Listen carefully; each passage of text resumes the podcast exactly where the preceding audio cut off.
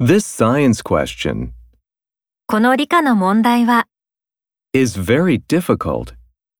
とても難しいね。 Let's ask Anna for help. アナに手伝いを頼もう。 Good idea. いい考えね。 She's good at science. 彼女は理科が得意よ。 This science question is very difficult. Let's ask Anna for help. Good idea. She's good at science. I have to write a report 私はレポートを書かなければなりません。 about William Shakespeare ウィリアム・シェイクスピアについての for English class. 英語の授業で I have to write a report about William Shakespeare for English class. Please show me 見せてください。 your math notebook. あなたの数学のノートを Please show me your math notebook.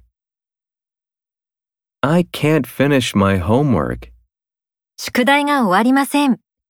It's too difficult. 難しすぎます。 Don't worry. 心配しないで。 I can help you. 私が手伝います。 I can't finish my homework. It's too difficult. Don't worry.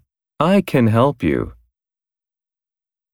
Mr. Johnson, ジョンソン先生、 can I ask you a question 質問していいですか about our homework?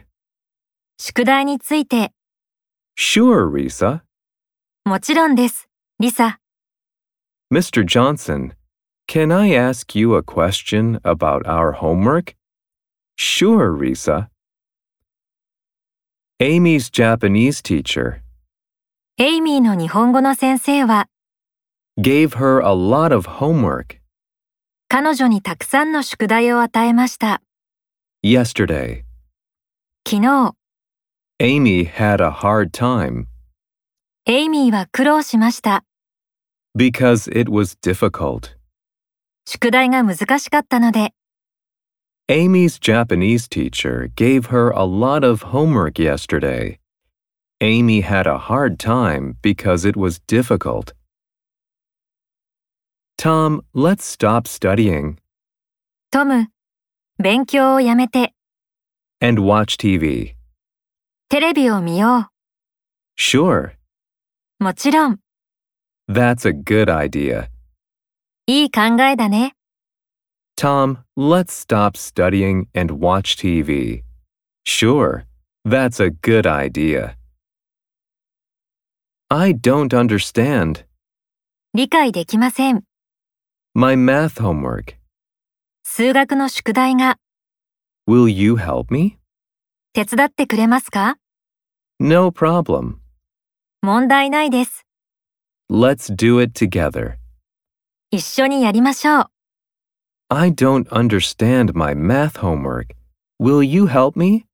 No problem. Let's do it together.